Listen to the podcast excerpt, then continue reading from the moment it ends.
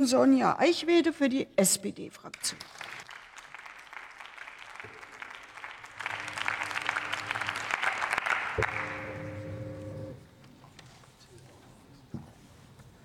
Sehr geehrte Frau Präsidentin, werte Kolleginnen und Kollegen der Demokratischen Fraktion! Als Abgeordnete sind wir Vertreter des ganzen Volkes, an Aufträge und Weisungen nicht gebunden und nur unserem Gewissen unterworfen. So steht es in Artikel 38 des Grundgesetzes. Diese Unabhängigkeit und Freiheit ist Grundpfeiler unserer repräsentativen Demokratie und Leitlinie der in diesem Haus getroffenen Entscheidungen. Das alles betrifft nicht nur unsere Entscheidung an sich, sondern das gesamte Vertrauen der Bürgerinnen und Bürger in unsere Demokratie. Sie funktioniert eben nur, wenn wir hier wirklich die Interessen der Bevölkerung vertreten und nicht die einzelner Gruppen, Organisationen oder Verbände. Und vor allem dürfen wir nicht nur zu unserem eigenen Vorteil handeln. Treffen mit Interessenvertretern können in Gesetzgebungsverfahren sehr wichtig sein. Sie sind wichtig, um unterschiedliche Perspektiven zu erfahren, um die Perspektiven in die Diskussion mit aufzunehmen. Sie müssen aber offengelegt werden, und diese Interessen müssen immer gegeneinander abgewogen werden. Das Vertrauen in die Demokratie ist nicht nur bei uns in Ostdeutschland, sondern im ganzen Land zurzeit an einem kritischen Punkt. Deshalb ist es so wichtig, dass dieses wichtige Gesetzgebungsvorhaben gerade jetzt durch die Ampel in den Deutschen Bundestag kommt. Es kommt nicht von ungefähr, dass bei jeder Besuchergruppe aus meinem Wahlkreis, ob aus Brandenburg an der Havel, aus Werder oder aus Kloster Lelin, Schülerinnen und Schüler oder Seniorinnen und Senioren die Frage nach dem Einfluss von Lobbyisten hier im Haus stellen. Die Menschen müssen wissen, dass sie sich auf uns verlassen können, damit sie in die Demokratie vertrauen, damit sie nicht den einfachen Antworten der Populisten vertrauen, sich mit diesen zufrieden geben und damit sie auch weiter in Zukunft entsprechend demokratisch wählen, liebe Kolleginnen und Kollegen.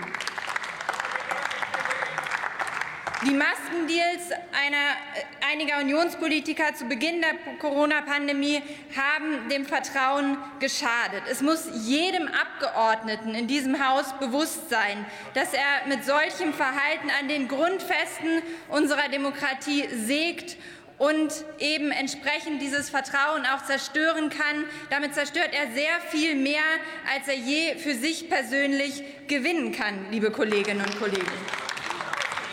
Denn die Feinde, denn die Feinde, und man hört es ja auch an den Zwischenrufen, die Feinde der Demokratie sehen ständig Zweifel. Man hört es an den Reden von ganz rechts. Hier zum Beispiel, diesen darf nicht weiter Tür und Tor geöffnet werden. Deshalb müssen wir hier entsprechend mit diesem Lobbyregister auch eine richtige Antwort finden, liebe Kolleginnen. Transparenz und die Glaubhaftigkeit von Politikern, von Staatssekretären, von Mitarbeitern von Ministerien ist Voraussetzung für unsere Arbeit. Das ist seit letztem Jahr in dem seit letztem Jahr geltenden Lobbyregister sehr stark verankert. Dies ist ein wichtiges Instrument, ein gutes Instrument, das wir aber jetzt mit dieser Reform eben entsprechend noch besser machen und machen müssen, um Löcher, die bestehen, entsprechend zu stopfen. Es braucht deshalb eine gezielte Offenlegung von Kontakten. Und sie werden gestopft, lieber Herr Schnieder. Wir machen das als Ampel mit der größtmöglichen Transparenz, um entsprechend das Vertrauen zu, zu stärken um das Vertrauen entsprechend zu stärken, das auch durch Ihre Fraktion, gerade durch die erwähnten Maskendeals oder durch den Kollegen Amthor in den letzten Jahren kaputt gemacht wurde. Deshalb machen wir erstens die Angaben, dass Interessenvertreter angeben müssen, auf welche konkreten Gesetzesvorhaben sie Einfluss nehmen wollten. Zweitens, dass alle Kontakte zu Ministerien ab Referatsleiterebene angegeben werden müssen, denn die Mitarbeitenden im Ministerium arbeiten entscheidend an den Gesetzentwürfen mit und können Einflussnahmen auch ausgesetzt sein. Wir machen drittens die Drehtüreffekte offenbar, dass eben Mandatsträgerinnen und Amtsträgerinnen, die zu Lobbyverbänden wechseln, dieses auch offenlegen müssen. Viertens, sehr geehrter Herr Schnieder, es wurde schon erwähnt, ist eines der wichtigsten Vorhaben bei diesem Gesetz, dass die Finanzierung der Verbände nicht äh, offengelegt werden muss und diese Angaben nicht mehr verweigert werden können, wie in der alten Fassung.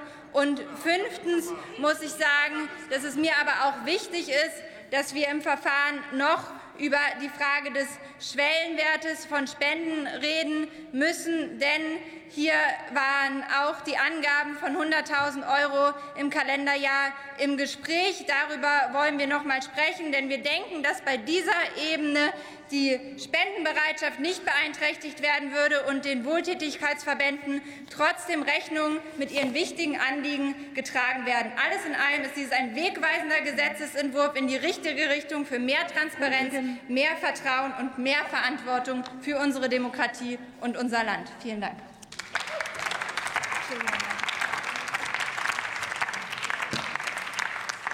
Mir fällt gerade auf, dass ich meinen obligatorischen Hinweis, als ich diese Schicht hier übernommen habe, dass ich mir natürlich vorbehalte, die Protokolle der heutigen Debatte noch einmal zu prüfen, inwieweit gegebenenfalls Zwischenrufe, verbale, nonverbale Äußerungen geeignet waren, äh, Rednerinnen und Redner oder Kolleginnen und Kollegen herabzusetzen oder zu beleidigen, dass ich das auch heute mir vorbehalte und entsprechend den Möglichkeiten, die mir die Geschäftsordnung gibt, dann auch, wenn es notwendig sein sollte, nachträglich mich dazu entsprechend äußere.